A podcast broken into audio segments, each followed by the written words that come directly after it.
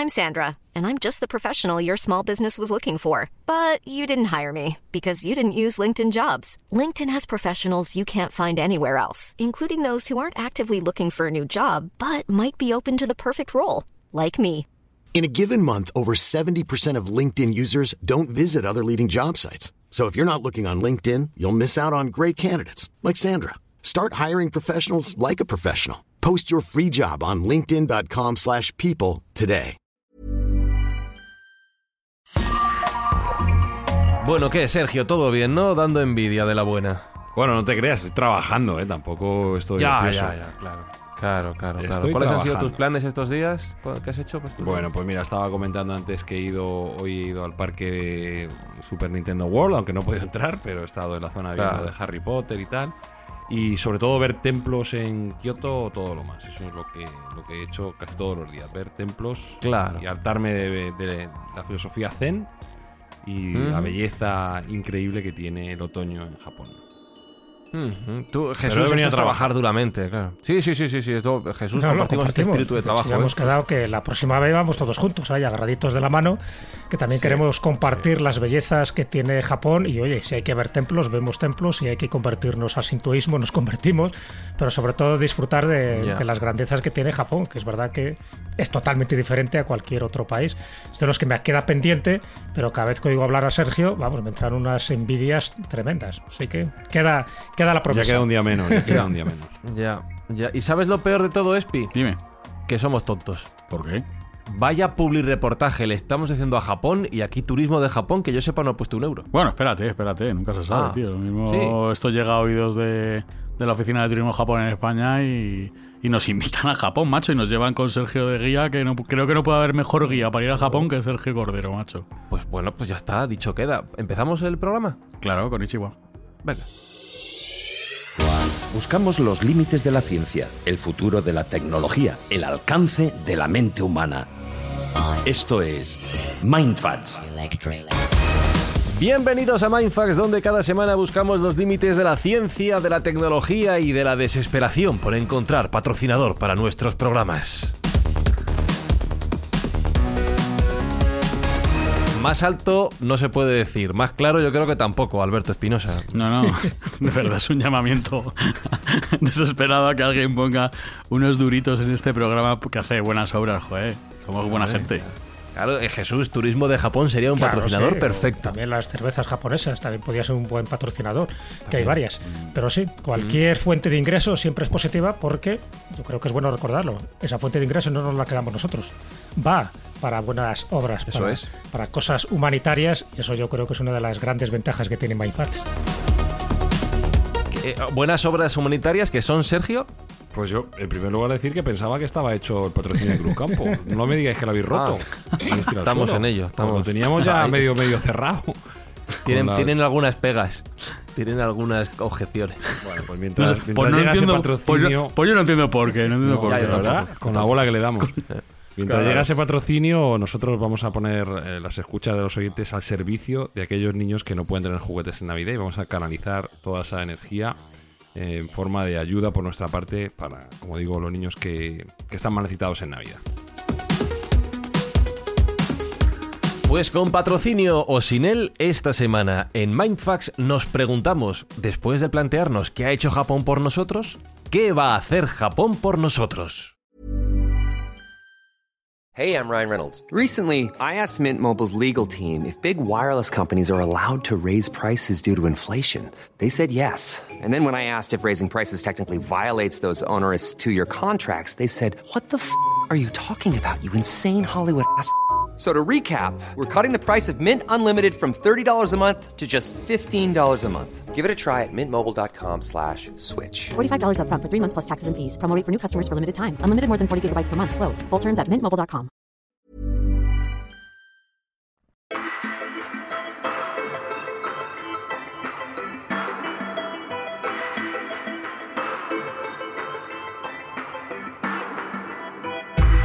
Hoy vamos a centrar el tiro en tecnología, en los avances que este país nos va a aportar al resto del mundo en los próximos años, en las próximas décadas, pero como ya decíamos en el programa anterior, Jesús, Eh, Japón tecnológicamente es muy conocido y muy reconocido por sus aportaciones al mundo de la robótica. Algo que podemos encuadrar quizá en el siglo XX sobre todo, pero ahora es cuando me gusta decirte eso de pero, y tú continúas la pero frase. nos Pero- podríamos ir a siglos anteriores. Pero no habría que hablar de robótica, habría que hablar más de, bueno, pues de autómatas, ¿no? Que yo creo que sería un poco la palabra más, más precisa. O más bien dispositivos mecánicos, en fin, muñequitas que se hacían en el periodo Edo. El periodo Edo fue uno de los periodos más fructíferos que hubo en Japón, un periodo de pacificación, eh, estamos hablando desde 1603 hasta 1868. Es decir, que ya en el siglo XVII había unas muñequitas que tiene un nombre además muy llamativo, que son los karakuris. Y dentro de los karakuris había distintas Karakuris. variantes, pero la función básica de estas muñecas era, bueno, funcionar como autómatas sirvientes, servían el té, por ejemplo, incluso actuaban en festivales, en festivales religiosos, en festivales lúdicos, y, y actuaban como artistas mecánicos, por supuesto, con la admiración y la sorpresa de todos los que estaban allí. Incluso la gente pudiente en Japón tenía una karakuri, pues para eso, para asombrar, ¿no? Cuando llegaba un visitante, el que una muñequita de estas características te sirviera el té, pues sorprendía mucho, ¿no? Incluso había de distintos tipos. Estaban las Zakishi Karakuri, que eran las de gran tamaño, en fin, generalmente utilizados para teatros y para salones. Las Dashi Karakuri, que eran utilizadas para representar a los dioses en esos festivales religiosos. Y luego estaban esos pequeñitos, había otros modelos, bueno, pero modelos impresionantes, porque uno de ellos que, por cierto, muchos de estos se pueden ver en el Museo de Ciencias de, Tokio, pues mucho, uno de estos modelos era ni más ni menos que un lanzador de, flechas para dar una diana exactamente en el lugar preciso. Claro, eso llamaba mucho la atención, ¿no? Que un personaje de estos, una muñequita de estas, una karakuri, no solo pudiera transportar un objeto o un alimento de un sitio a otro del salón, sino que pudiera disparar un arco con una flecha tan precisa. Casi un soldado mecánico, ¿no? Un Sí, una automático. especie de soldado, lo que para que tener en cuenta que bueno, no tenía más movimiento que el rail por donde, por donde se le conducía. Sí. ¿no? Pero claro, esto llama mucho la atención porque normalmente siempre se habla de los ingenios automáticos que hubo en el siglo XVIII en Europa. Y sí que estaban por los de Jacques de Bocasson, por ejemplo, que era un pato que deglutía alimentos, que luego los expulsaba, eso llamaba mucho la atención. O los artificios que hacía Jacques Drott, que era un suizo nacionalizado francés también en el siglo XVIII, que tenía un autómata, uno que escribía, otro que pintaba, otro que bueno, pues que, que hacía como cacamonas y cacamunas y muchas historias raras que nadie sabía muy bien cómo se interpretaban y cuál era el mecanismo que había detrás. Pero el mecanismo que había detrás te puedes imaginar que eran engranajes de los que se utilizaban en los, en los relojes de aquella época. Y sin embargo en Japón ya se estaban haciendo este tipo de engranajes, de poleas y nos tenemos que remitir al siglo XVII. Es decir, que en este sentido fueron también pioneros en los juguetes infantiles con, pues eso, para que actuaran en representaciones teatrales o que hicieran esas ceremonias religiosas. Ya digo que algunas de ellas se pueden ver en ese museo de Tokio y a día de hoy pues se consideran como uno de los antecedentes más bueno, pues más curiosos, más llamativos y que ya estaban adelantando la tecnología que Japón iba a tener en el siglo XX y sobre todo en el siglo XXI. Tenemos un programa dedicado a la robótica. El título es El futuro es el robot Emilio, algo que entenderéis si escucháis ese episodio. Y ya mencionábamos, Sergio, que sin duda Japón va a ser, no sé si decir el país puntero, pero desde luego uno de los grandes eh, aportadores a la industria de la robótica en los próximos años y décadas. Bueno, a día de hoy Japón es el proveedor del 50% de la robótica del mundo y solo parece que vaya a aumentar. Eh, entonces, eh, bueno, pues con los antecedentes que ha comentado Jesús, Japón tiene una tradición en mecánica y robótica excepcional y, bueno, pues tiene una sociedad muy envejecida de la que cuidar y ellos han, han visto que la mejor forma para poder dar el servicio que necesitan sin traer um, mucha inmigración, porque hay que reconocer que ellos son nacionalistas, son bastante nacionalistas y no están deseosos de importar inmigración, pues es a través de la robótica. ¿no? Entonces, eh, bueno, pues están utilizando este tipo de, de ingenios mecánicos para reconstruir su sociedad y, regenerar eh, pues esa, esa innovación que, que- llevan practicando desde hace siglos. Tengo Porque la varios idea es un poco que los robots vayan asumiendo esos trabajos que a lo mejor otras personas no quieren, no quieren hacer. Sí, bueno, vamos a ver. Aquí hay, hay dos patas, por así decirlo. Una es la robótica industrial, que son esos robots que trabajan en fábricas, que son un poco menos agradecidos a la vista y que no, no son tan aparentes, pero son absolutamente necesarios en cualquier cadena de montaje y de producción. Y como digo, ahí Japón pues es el, mayoritario, el productor mayoritario en todo el mundo. Eh, pero luego hay otro tipo de robots que son, bueno, pues un poco más graciosos de ver o, que son más, más visuales. Y hay varias empresas que están desarrollando distintos, distintos modelos. Por ejemplo, tenemos una que se llama Connected Robotics, que es una empresa de Tokio, que ha creado dos robots que son chefs, son cocineros. Uno es Octochef, que a lo que se dedica es hacer eh, unas bolas de pulpo que se llaman takoyaki, que están bastante ricas. Y el otro es un robot que se llama Reita, que lo que hace es servir helado automáticamente. No tiene ningún tipo de mm, supervisor humano, con lo cual, bueno, pues el, el ahorro en costes y la automatización y la, efectividad de, de estos robots es muchísimo mayor que la de los cocineros humanos. Entonces, bueno, pues es una empresa que tiene unos inversores y está valuada en, en un importe bastante elevado. Otra sería Preferred Network, esta, esta me encanta. Esta es eh, la compañía que ha creado el primer robot que es capaz de recoger una habitación. De recoger una habitación. Luego, mira, mira, me, me acaba de mirar mi novia con una cara de susto tremendo porque quiere, quiere encargar uno inmediatamente. o dos, Sí. por si se rompe el primero. Es absolutamente, es absolutamente necesario. Sí, sí, este robot se le puede ordenar que limpie y recoja la habitación dándole instrucciones verbales y es capaz de utilizar eh, visión de Machine Learning para reconocer 300 tipos de objetos en la casa y ponerlos donde corresponde. Entonces, eh, bueno, pues eh, tiene una, una evaluación de 2.000 millones de dólares porque promete Cada robot. revolucionar el mundo, el mundo y la convivencia en muchísimas casas. Qué bárbaro, qué bueno. Uno de los robots que podemos ver más en el día a día en Japón es el robot Pepper, que es un robot que está producido por la empresa y el conglomerado SoftBank, que recordemos que es el conglomerado de Masayoshi Son, eh, que bueno, pues tiene intereses y tiene parte en Uber, tiene mm, eh, es dueño de, mm, de la propia compañía SoftBank, que es un proveedor de internet de los más importantes de Japón. Y junto con el banco HSBC, pues crearon este robot que sí que mm, es. Este ya eh, sería el típico robot cute, ¿no? El típico robot kiwai que llaman aquí, que es como bonito, así como muy amistoso, muy amigable, que te habla con palabras dulces, tiene como una tableta en el pecho y te puede dar instrucciones. Y si entiendes japonés, pues eh, en muchísimas, eh, creo que en todas las tiendas de, de SoftBank es el primero que te atiendes. Es que sería como el recepcionista que tienen en la puerta, donde él te pregunta qué es lo que quieres y, y, bueno, pues te, con tu respuesta te redirige a un departamento u otro. Y la gracia que tiene este robot es que en principio él es capaz de entender las emociones. Sabe si estás triste, contento, enfadado, etc. Eso viene muy bien para un banco, sí. Sí, sí, bueno, no creo que nadie vaya muy, muy contento al banco. Muy enfadado, claro. Y Hacienda tampoco. Claro, bueno. Exactamente, ni Hacienda tampoco. Y por último, por poner otro ejemplo más y no dilatarnos muchísimo en poner ejemplos de, de robótica, quiero dar dos datos de cómo se puede utilizar la robótica para mejorar el, el tejido social, ¿no? Cómo podemos mejorar nuestra sociedad a través de la robótica.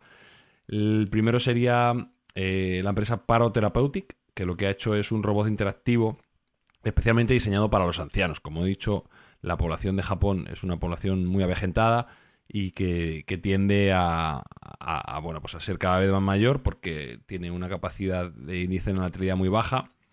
Y lo que han hecho estos señores de Paro Therapeutic es un robot que tiene pinta de peluche y es como una foca, adorable así y muy entrañable, y que responde a la voz de, sus, de su amo y a las interacciones que se puede hacer como caricias, eh, como abrazos, etcétera.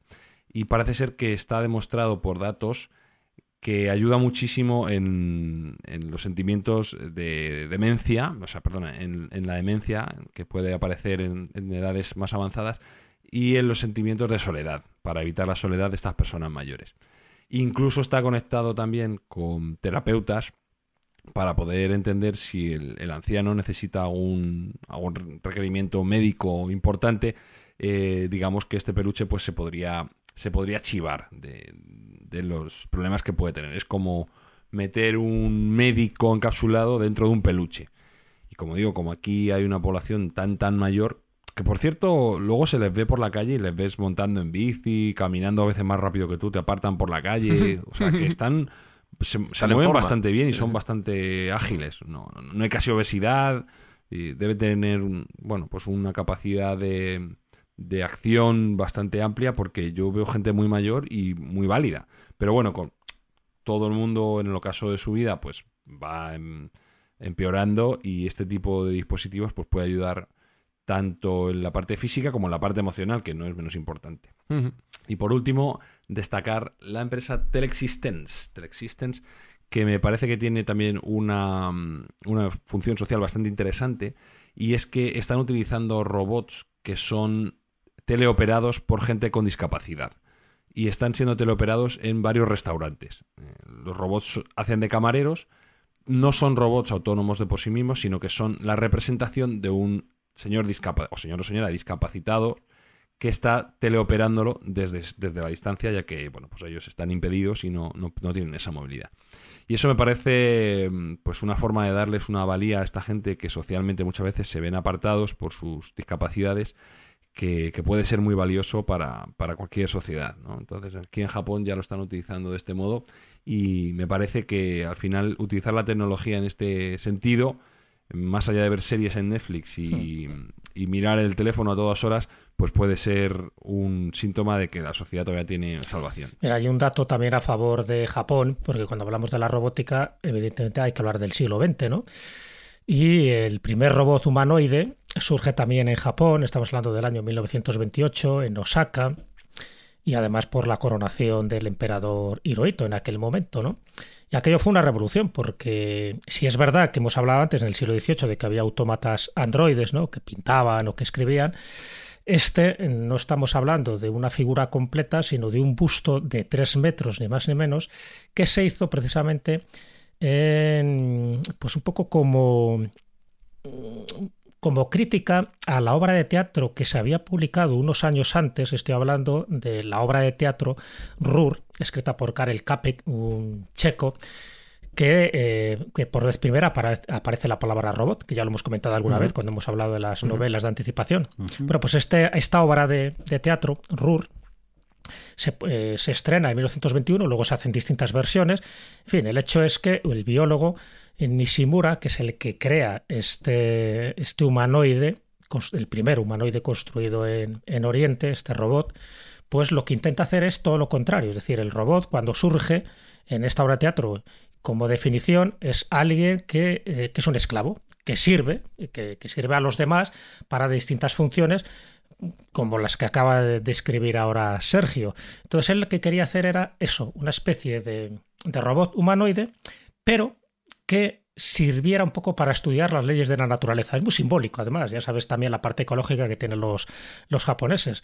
Eh, de hecho, antes he recomendado que se vaya al Museo de Ciencias Nacionales de Tokio pues, para ver a estas karakuris. Bueno, pues en este caso habría que ir al Museo Nacional de Osaka, que desde el año 2008 se, se muestra una réplica basada en este primer diseño, porque ese primer diseño eh, desapareció en una de las giras que se hizo en Europa y en concreto en Alemania. Bueno, básicamente el Gakutensoku, que es como así se llamaba este primer Vaya nombre. Sí, sí, Ga- Gakutensoku, que significaría eso, ¿no? Algo el que estudia las leyes de naturaleza. Es muy llamativo. Yo, yo he visto fotografías, ¿no? Y las fotografías son sorprendentes, porque claro, ves un busto de tres metros de altura en una especie de mesa. En la mano derecha tiene una flecha que actuaría de pluma y en la mano izquierda tiene algo parecido a una lámpara, ¿no? Que emite luz. Bueno, pues lo que ocurría es que cuando la gente se acercaba allí y le hacía una pregunta, este, este robot cambiaba de expresión. Cambia- podía cerrar los ojos, podía cambiar la expresión de, de triste, alegre, podía mover los labios, podía mover las orejas, en sí, unas cosas muy curiosas. Pero todo ello era muy simbólico, porque en la cabeza, por ejemplo, llevaba una corona eh, de hojas y lo que estaba representando era pues, los alimentos del planeta y en el pecho una flor eh, que simbolizaba el universo. Y cuando alguien le hacía la pregunta, lo que hacían es que cerraba los ojos, se quedaba como meditando y al rato los volvía a abrir ponía una expresión determinada y empezaba a escribir en un papel con esa especie de flecha pluma. Bueno, muy llamativo, ¿no? Porque es que estamos hablando del año 1928, estamos hablando de un biólogo que era Nishimura, que por cierto fue el padre del actor con Nishimura, y que, y que, bueno, pues dejó asombrados a más de uno. A partir de ahí, él quería que los robots no fueran sirvientes, que no fueran esclavos, sino precisamente que representara un poco la integración de la naturaleza y un poco la concordia del mundo entero. Bueno, pues no sé si lo consiguió o no lo consiguió porque se perdió el original, pero se puede ver este androide eh, en el Museo de Ciencias de Osaka y que me parece muy representativo, ya digo, que un punto a favor de Japón porque incluso en esto, antes de que se convirtiera en un servidor, el robot, como se está convirtiendo ahora, que fuera algo más, que fuera una especie de símbolo de la integración de la naturaleza con la humanidad y también con el universo. En fin, pretensiones muy elevadas, pero que en el 1928, ya digo, a raíz de la obra aquella de Karel Cape, pues él quería trastornar o revocar un poco el concepto que se tenía del robot. Hasta día de hoy, que como ves, las cosas que se están haciendo en pro de, ancianos ¿no? y de, la ayuda a los más desfavorecidos, pues yo creo que le estamos dando una vertiente a los robots mucho más interesante que el convertirle en un simple esclavo. Sí, y de hecho vamos a profundizar, profundizar en ese futuro de la, de la sociedad que nos propone Japón, pero antes y antes de poner música de pensar, Espi, yo te quiero preguntar una serie de cosas que quiero saber si te parecen bien o no. Primero, el robot que te haga la cerveza, yo creo que eso bien, ¿no? Sí, eso siempre va bien. Un robot que te haga la cerveza. Ahí no hay problema. Un robot, un robot que te recomiende cerveza, ¿cómo lo ves? Un robot que me recomiende cerveza. También está bien, tío. También está bien, vale. Un robot que te sirva la cerveza al otro lado de la barra, ¿cómo lo ves? Sí, también. Me vale, también. También. O sea, fuera el camarero, vale. Claro, el futuro eh, humanista del que hablaba Jesús es un robot que se beba la cerveza por No, ti. eso no. Eso no, No, eso no. Hay límites. Vale, vamos a hablar. Eso vamos a hablar. eso eso.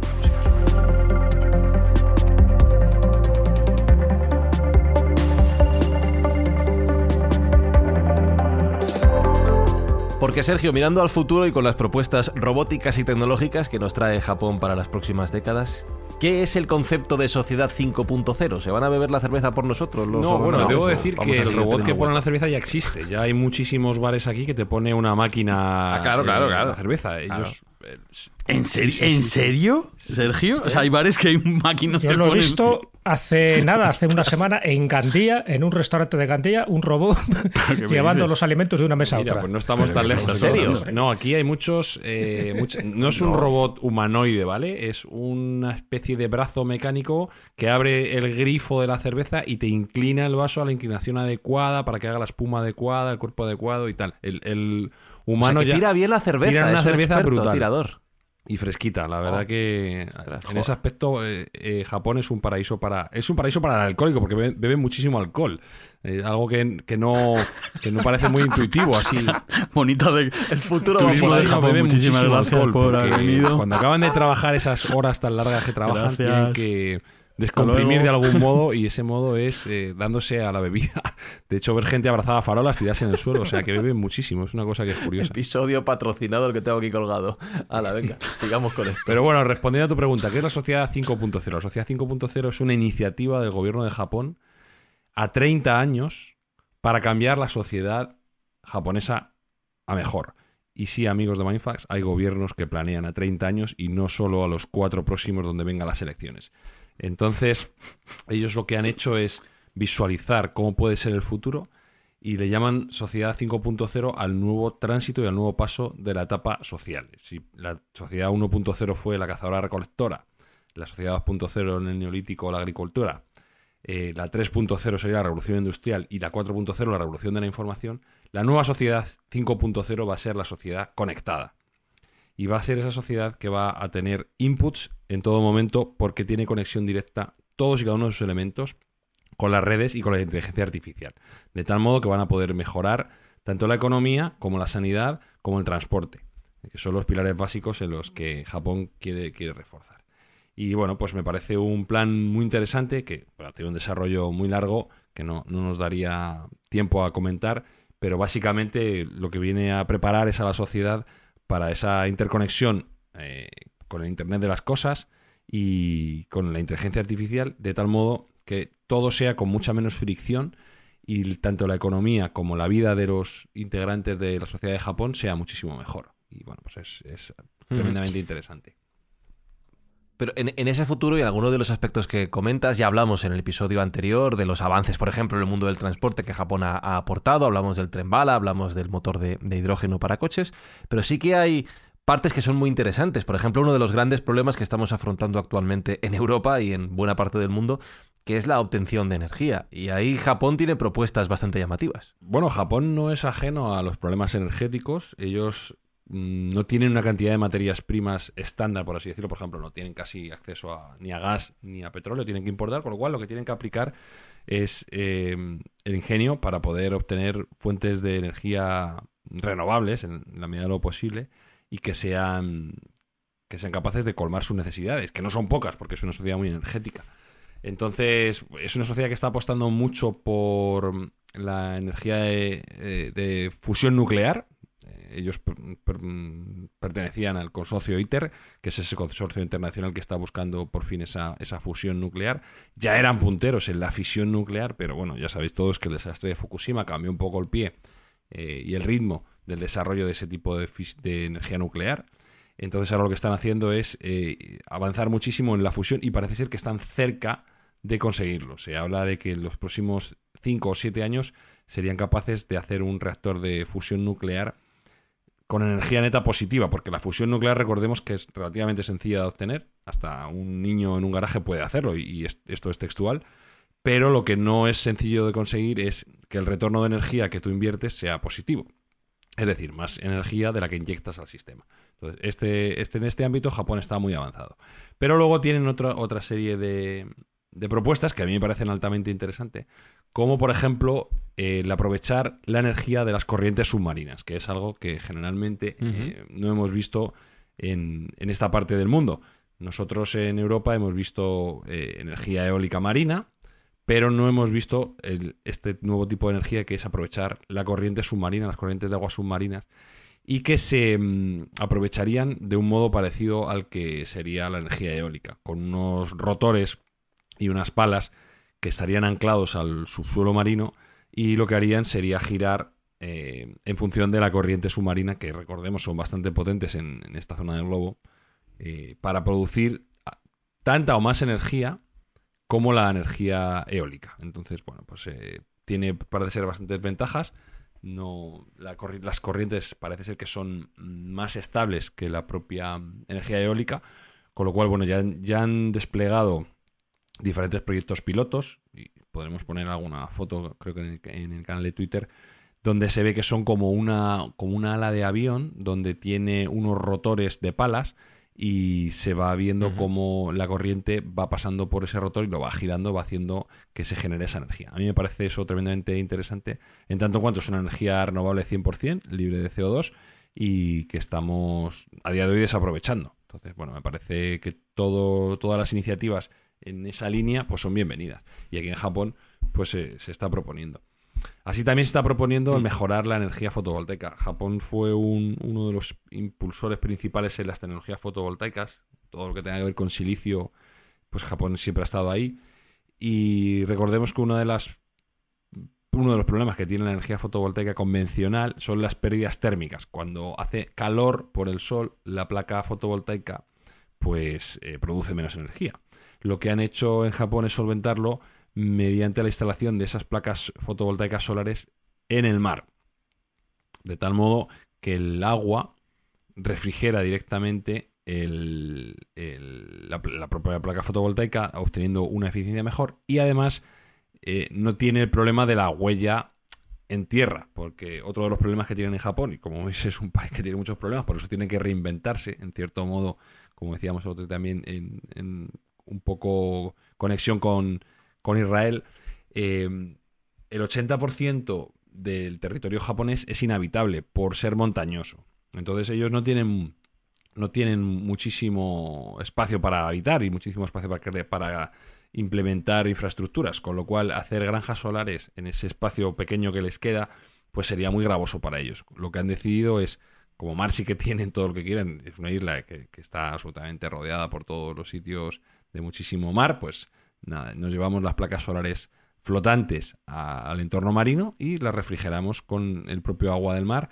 y obtenemos una eficiencia todavía mayor. Con lo cual, bueno, pues me parece un, un posicionamiento genial y, que debíamos también nosotros como, como península plantearnos el copiar, ¿no? Porque también es cierto que cuando vas en el coche, no sé si os pasa a vosotros, que a veces ves esos esas granjas solares, esas eh, bueno, pues, eh, infraestructuras tan grandes y es un poco feo, no es estético, Mm. ¿no? Verlo. Entonces, bueno, pues Mm. quitarlo de en Y, y medio. las eólicas también, la verdad. Sí, las eólicas también, sí, sí. sí. Pues eh, deberíamos plantearnos el, el moverlo a unos sitios que sean eh, menos visualmente impactantes y que, que, bueno, que, que hagan el entorno un poquito más agradable. Y aquí ya lo están haciendo. Hmm. Ujú. Esto en cuanto... Oye, una, sí, una- una cosa, una pregunta que a lo mejor es absurda. Pero ellos que son una región sísmica por excelencia, que están ahí sometidos a, a- a terremotos de manera continua, ¿no han buscado una forma de aprovechar energéticamente esa sismicidad, por ejemplo? Pues mira. Esta gente que es muy em, ingeniosa. Yo sé que hicieron, tienen algunos experimentos con energía geotermal, porque aquí hay, como, como tú bien dices, Japón está en una zona sísmica brutal y de ahí los problemas que tienen también con movimientos de tierra e incluso tsunamis, como, como ya sabemos. Pero no es algo que se haya implementado. Al igual que en los países nórdicos de Europa, sí que hay estaciones geotermales que funcionan con frecuencia y, y que proporcionan una parte importante de la energía. Aquí en Japón no. Aquí eh, no, no lo utilizan básicamente eh, esa energía y, ese calor lo, utilizan para bañarse, lo que llaman ellos los onsen, ponen ahí unos balnearios y es muy típico, muy típico que cada región tenga los suyos y van allí a meterse en el agua caliente y a utilizar esas aguas sulfurosas que tienen también ventajas a nivel estético y de la piel. Dicen que son eh, minero-medicinales en, en cierto modo y que son curativas. Pero no, a nivel energético, que yo sepa al menos, no, no, no utiliza. Imagino que por inestable, porque no, no tiene a lo mejor la estabilidad Mm. suficiente o no tiene la capacidad energética lo suficientemente elevada que ellos requieren. Porque pues, es cierto que es una sociedad muy derrochadora en energía. Tú vas por la calle y ves absolutamente todo iluminado, neones, pantallas, eh, y, y requiere muchísima energía. Esa energía, de algún modo, igual la geotermal que podrían obtener de, de esas fallas sísmicas no, no sería suficiente o sería muy cara el implementarla. Eh, y hablabas de la explotación de los recursos, de la falta de tierras eh, aprovechables para habitar allí en Japón a pesar de la extensión que tienen de montañas. Y en ese sentido también, en cuanto a la obtención de, de esos recursos, apuestan mucho por la obtención de tierras raras. ¿Para, ¿Para qué va a servir esto? ¿Qué importancia va a tener en las próximas décadas? Bueno, las. Ya sabéis que las tierras raras son aquellos minerales que se utilizan sobre todo en la, pro- en la producción de microcomponentes eléctricos y todo tipo de dispositivos electrónicos. Y quien es el líder mundial destacado en la obtención de tierras raras es China. Porque, bueno, por la lotería eh, orográfica, pues allí cayeron los depósitos de tierras raras y, y son ellos los que, los que manejan casi en monopolio toda la exportación de, mm, de tierras raras y de esos materiales para el resto de países, con la ventaja geoestratégica que eso proporciona y la debilidad para aquellos países que son receptores, como por ejemplo Estados Unidos o Japón, que deberían estar siempre en la cola rogatoria a China para, para recibir esos materiales. Bueno, pues Japón también ha visto una mm, ventana de oportunidad para no tener que depender de China ni de otros terceros países en la extracción de tierras raras en el manto submarino. Eh, en la parte submarina parece ser que eh, existen esas tierras raras, al igual que, en la Tierra, y en, la zona, mm, digamos, al- alrededor de Japón, pues hay, hay yacimientos de tierras raras en suficiencia para no tener que depender de ningún otro país durante los próximos 100 años. Y es que el mar, como ya lo hemos comentado en muchas ocasiones, es un gran desconocido. Mm, Nos puede ofrecer muchísimas soluciones que no tenemos ni siquiera planteadas. Ya hemos dicho muchas veces que se conoce mucho mejor la Luna que el, que el lecho submarino. Pero Japón está cambiando un poco esa tendencia. También con, además, dispositivos muy futuristas, eh, submarinos autónomos que van mapeando todo el, el lecho submarino con un poco la intención de utilizar ese recurso que hasta ahora está infrautilizado. Hay voces de ecologistas que, que disienten y que dicen que bueno es el, el último reducto que no ha tocado el ser humano y que el empezar a explotarlo podría ser muy muy negativo. Pero es cierto que, bueno, pues aquí tiene una visión utilitaria y, lo que van a hacer es utilizar en cuanto puedan ese mineo de, de tierras raras y de materiales como el oro, que mm, como dato decir que el 20% del oro y de la plata mundial lo utiliza Japón en todos sus microcomponentes, en todos esos chips y en todos esos dispositivos que, fabrican. Entonces, están muy necesitados de todo ese tipo de materiales y los van a obtener del manto submarino. Yo también me pregunto si es bueno que andamos metiendo mano ahí bajo el mar. Eh, ya estamos fastidiando a los pobres peces y, y bichos submarinos como para encima ponerles placas encima, ponerles molinos de viento, digamos, con las corrientes. Bueno, en fin, el tiempo, el tiempo lo dirá. Y hablabas de que conocemos mucho mejor la luna que el fondo marino. ¿Japón también quiere salir al espacio? ¿Está trabajando en esa línea? Sí, Japón tiene varios proyectos. De hecho, tiene un, bueno, una organización espacial llamada JAXA que es bastante potente. Sería, yo creo que la tercera a nivel mundial después de la NASA y la ESA. Eh, ellos han hecho grandísimas misiones, como fue el éxito rotundo de la sonda Hayabusa, que recordemos se posó en un cometa y trajo de vuelta material de ese cometa. Eh, y tienen grandes planes, grandes planes para, para el futuro. Por ejemplo, tienen un proyecto que a mí me parece súper interesante que mezcla eh, la cuestión espacial con la energética, que es un colector de energía solar en órbita. ¿Vale? Lo, que, lo que el concepto sería, si podemos obtener energía fotovoltaica en la propia Tierra, pero esa energía viene muy limitada porque la atmósfera como tal y las nubes, etcétera, pues limitan la capacidad colectora de energía fotovoltaica, ¿por qué no nos llevamos la colección fotovoltaica eh, al espacio? O sea, poner placas en el espacio, Que ahí no- estén flotando. Poner placas en órbita, sí, sí, en el espacio. Hacer estaciones de recolección de energía fotovoltaica en el espacio. Y luego enviarlas por satélite, desde ese satélite por microondas a estaciones en la Tierra donde habría muchísimas menos pérdidas. Esto generaría una eficiencia eh, de unas 4 o 5 veces superior a lo que se tiene hoy en día. Y claro, ahí ya sí que no hay ningún tipo de inconveniente a nivel estético a día de hoy y no hay ningún inconveniente a nivel de limitación de capacidad de terreno. Puedes poner un, un colector solar de las placas que tú necesites y sería siempre mucho más eficiente. Tendría la ventaja además de que estaría produciendo 24 horas al día, no como ahora, que bueno, estamos limitados a las horas de luz que, que tenga y ahora, en, por ejemplo, el invierno, pues es bastante menor. Ahí serían 24 horas al día, 5 veces, 4 o 5 veces más, más productivo y se enviarían por microondas a estaciones en la Tierra. Bueno, pues este es un proyecto en el cual ya se está trabajando y creen que puede ser posible para el año 2040. A mí me parece algo también que sería absolutamente rompedor eh, obtener una energía tan limpia y, y tan abundante como puede ser la energía fotovoltaica de un modo mucho más eficiente del que estamos teniendo ahora. Qué barbaridad, la verdad. Y es que también sí. están innovando, también están innovando en, en proyectos un poco más ambiciosos, como puede ser el viaje, es viajes interestelares y viajes eh, más allá de nuestro sistema solar, ¿no?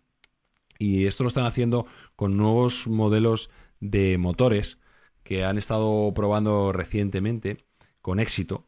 Eh, y el, motor que están utilizando o que han estado probando se llama el motor rotativo explosivo, que es eh, parece ser un anillo en el cual eh, someten a determinados componentes a mm, energía y tensión electromagnética de tal modo que da una eficiencia para la propulsión de 100 veces superior a lo que tenemos actualmente.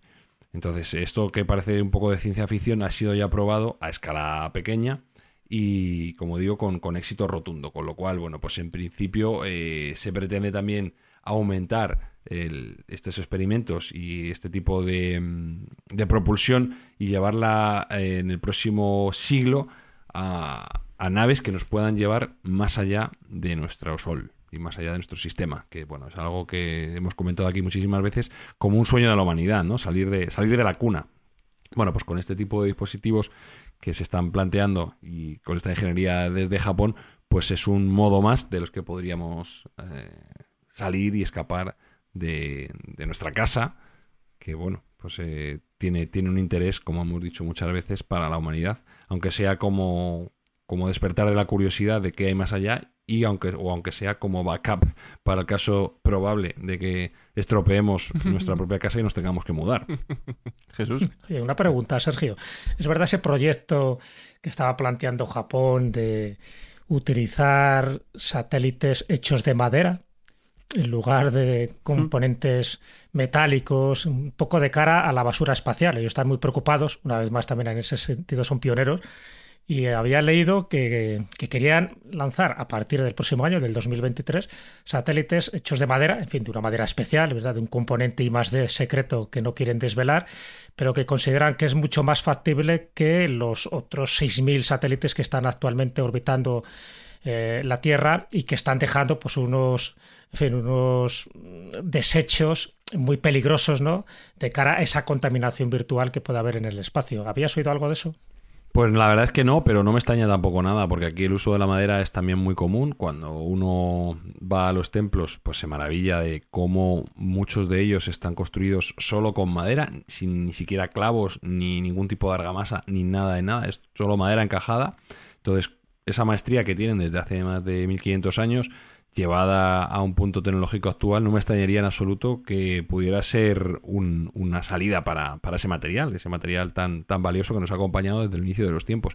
Yo no tenía constancia, pero, pero no me extrañaría en absoluto. Podría ser algo algo que, estuviera dentro de, la lógica y dentro de su capacidad, sin duda alguna. Me ha encantado el término que ha usado Jesús de contaminación virtual. y hablando de ese mundo virtual, eh, ¿Qué tiene Japón preparado para el, Internet 5, 6, 7.0, para el futuro de ah, nuestros pues ordenadores? todo lo que viene por ahí.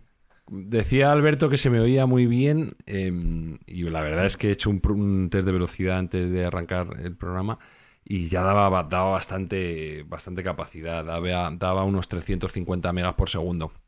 Pero en, uno, en un hotel, en un hotel sí, sí, que suele ser dos. En un hotel. en un hotel.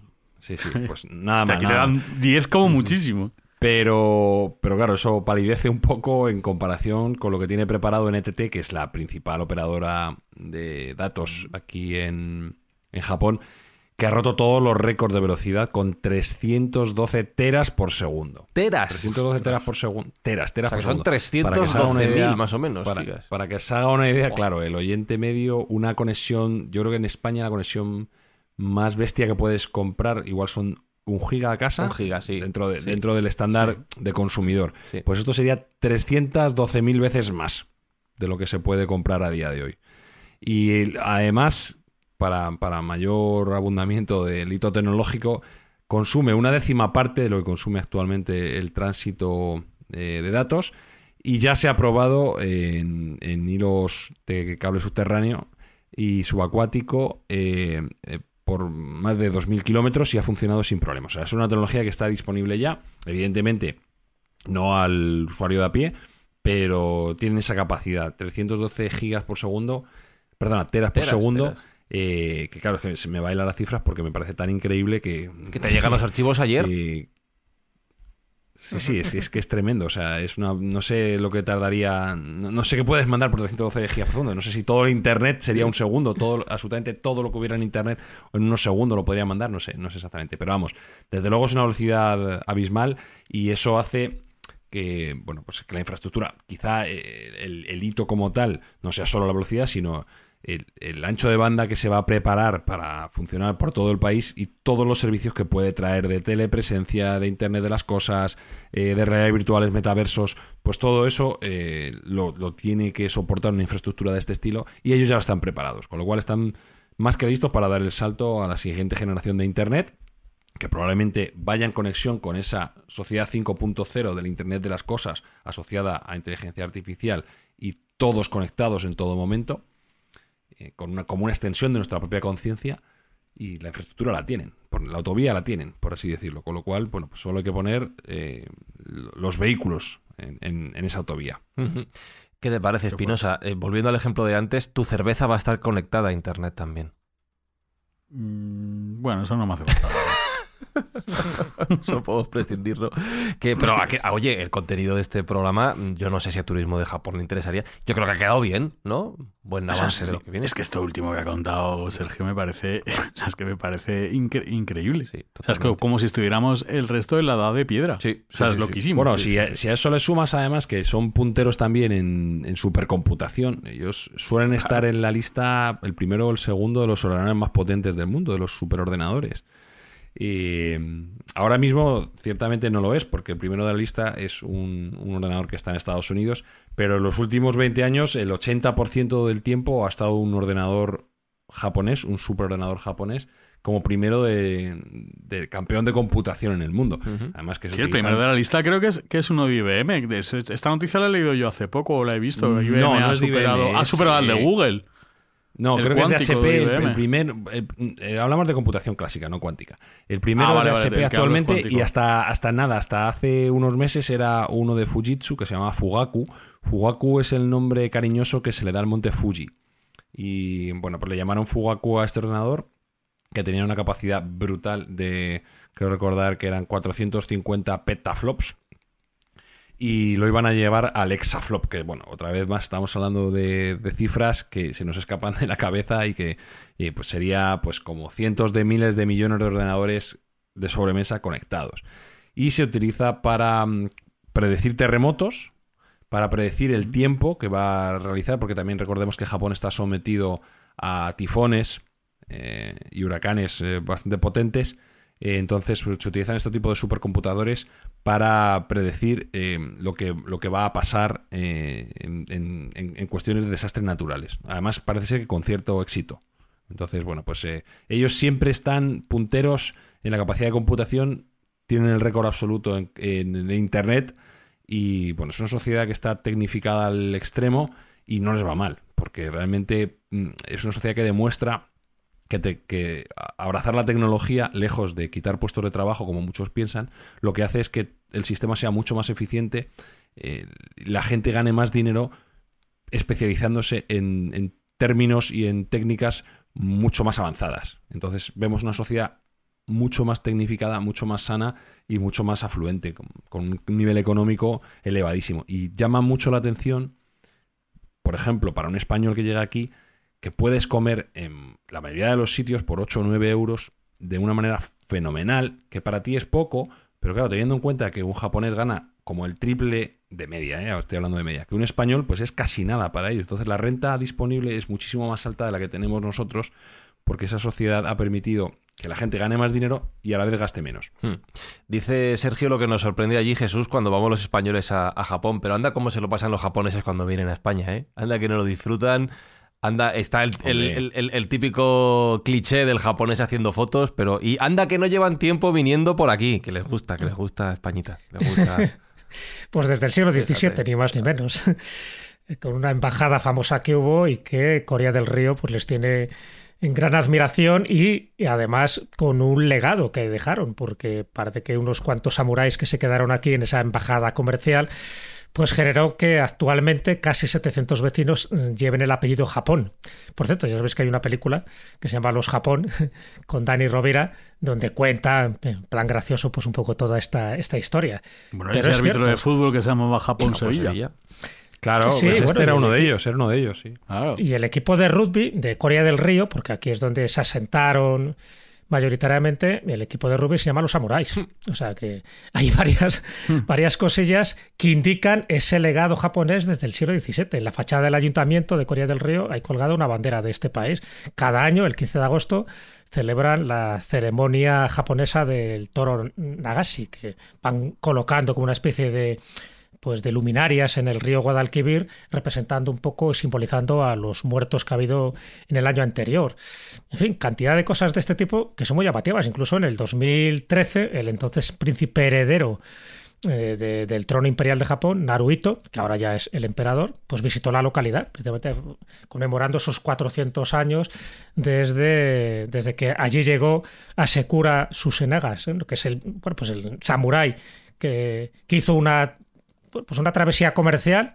eh, lo que intentó es ir a Sevilla, ir a Madrid, ir a, Barcelona, pero sobre todo ir al Vaticano. Quería tener relaciones diplomáticas con el Papa de Roma de aquella época, no lo consiguió demasiado y luego quería tener relaciones comerciales con Felipe III en aquel momento, pero sobre todo para comerciar no tanto con España, sino con Nueva España, ¿no? con, con México.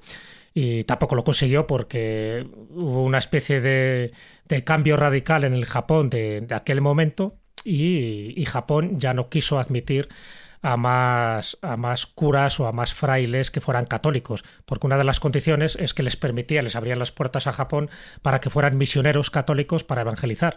Aquello cambió radicalmente y a partir de, aquel momento se empezó a perseguir a los cristianos.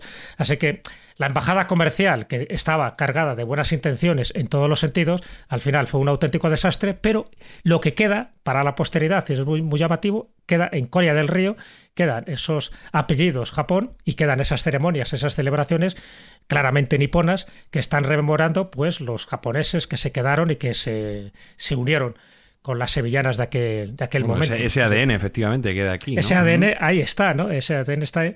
Pero bueno, que es muy llamativo, muy curioso, hasta el punto de que incluso hay novelas, ¿no? Que también un poco hablan de, de todo este episodio y que, y que Susenaga, Asekura Susenaga, pues sigue siendo un, un representante genuino de allí. Sabes que tiene erigida una estatua en su honor para conmemorar aquella expedición de 1614, expedición que duró año y medio y que ya digo que por las circunstancias internas de Japón, pues, eh, en fin, no, no prosperó demasiado, que es lo que tiene cuando se cambia de gobierno. Tiene otra Jesús, otra estatua dedicada en el Museo Nacional de Tokio. O sea que para ellos también fue un hito. No solo para nosotros la visita, sino para ellos el llegar hasta allí también fue un hito. O sea que, digamos, las dos partes recuerdan con cariño ese, ese abrazo en el tiempo que nos dimos. Hmm.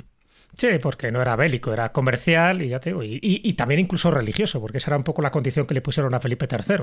Dice, tú nos dejas eh, trapichear y comerciar con Nueva España y nosotros te dejamos que, que metas sacerdotes y evangelistas, tanto jesuitas como franciscanos, en Japón.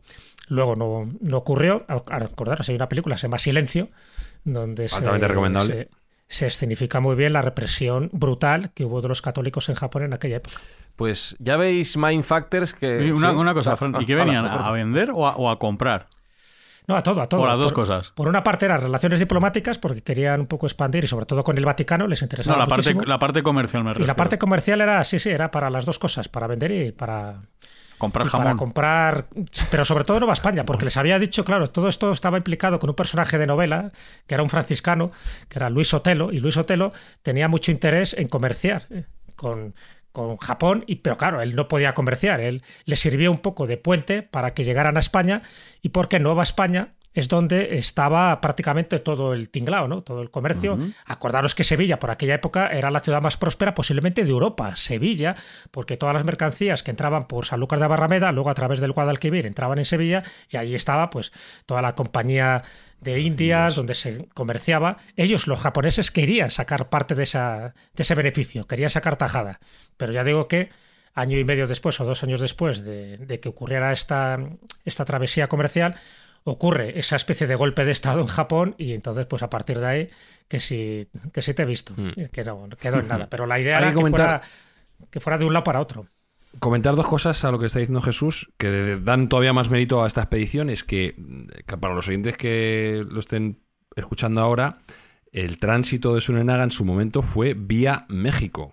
No fue directamente hacia, hacia el oeste, sino que fue de Japón a México y de México a España. O sea, que- Claro, que el sí, tránsito sí, fue claro. muchísimo más largo de, de lo sí, que... fue el Pacífico de- llegan a México llegan al Claro. Atlántico y por el o Atlántico sea, fue una palicilla, porque hoy en día en avión igual llegas cansado, pero en aquel momento hacer ese viaje eran palabras mayores. Y luego... Echaron meses bien- ahí. Sí, sí, sí, ahí hab- había tiempo, había tiempo. Y como bien decía Jesús, ellos querían morder un poco parte de ese pastel del comercio porque sí había una, una relación indirecta entre Japón y España. Japón siempre ha tenido unas reservas importantes de plata, igual que España en su momento también lo estuvo con Potosí. Eh, y todo lo que era japonés se comerciaba a través de la China y de Filipinas. Entonces no había un comercio directo entre Japón y España. Esto nos podría explicar Carlos Canales de, de un modo mucho más preciso, pero mm, todo iba a través de Filipinas y de China. Entonces los japoneses en un momento determinado dijeron, bueno, pues ¿por qué no vamos nosotros directamente a comerciar con el primer imperio del mundo en aquel momento, que era el imperio español? Y eso fue un poco el trasfondo también de esta, de esta expedición, que como bien dice Jesús, también tenía un motivo religioso.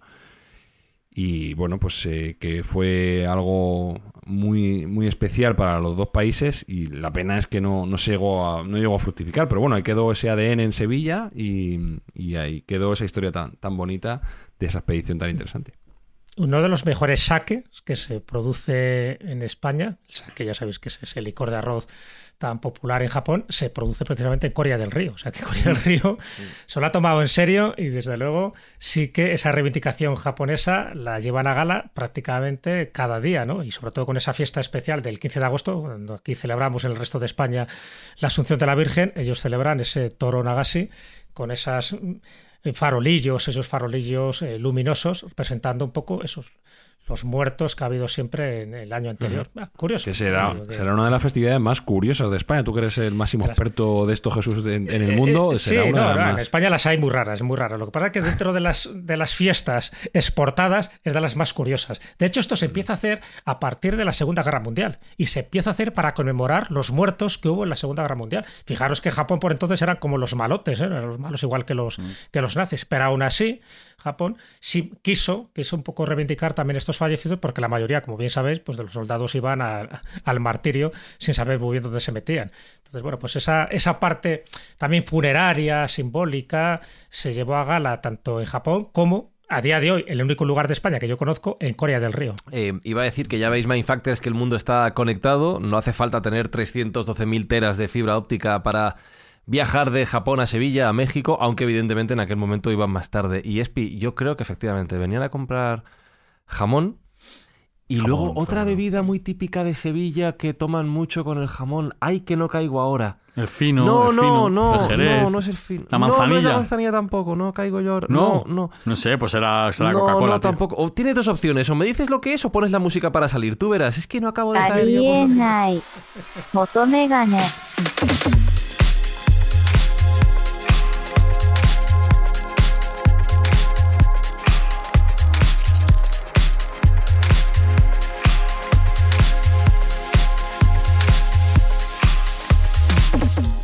Digo yo, Jesús, que si Turismo de Japón no nos patrocina este episodio, bien lo podría hacer el Ayuntamiento de Coria del Río. Anda, mira.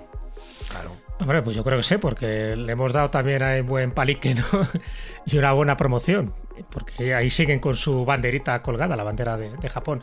Sé que Corea del Río les lanzamos el, el guante y desde luego seguiremos hablando más de Corea del Río si tenemos algún patrocinio adecuado y un poco, un poco en función a la embajada de, de O Tsunami. vamos a Corea del Río a hacer un Mindfast. O, O nos vamos Claro directamente sí. para No, hombre, allá, ¿no? claro, que, que yo, y si no iba a decir, eh, Espi, que nosotros el objetivo es viajar a Japón. O sea, Sí. que sea quien sea que nos lo pague. También, ¿no? también, también. También, claro. Está el patrocinio. Pues gracias, Jesús, una semana más. Nada, nada, ha sido un placer. Como diría un japonés, Konnichiwa. Chihuahua. eh, y gracias, Espi, una semana más también. Arigato, y más. Arigato. Y, y, Sergio, que todo este dinero que nos paguen, recordamos que va a buenas. O sea, que no nos lo quedamos nosotros, que va a, buenas, em, a buenos fines, a buenas ideas. Bueno, tú acabas de decir en voz alta que lo que quieres es ir a Japón, en Sí, realidad, pero de momento. Sí, Fran, Pero bueno, de porque momento- se está un Eso- poquito. Es al principio, al principio De secundario. momento no te estamos dejando meter Ya. la mano en la caja de los No. bombones y lo estamos donando todo Sí. a las buenas acciones que nos gusta realizar. Y en esta parte de la temporada lo que hacemos es entregar juguetes a los niños que no los tienen. Entonces, ese es nuestro propósito y gracias a nuestros oyentes es lo que estamos haciendo. Y si los juguetes vienen de Japón, ¿podemos ir a por ellos?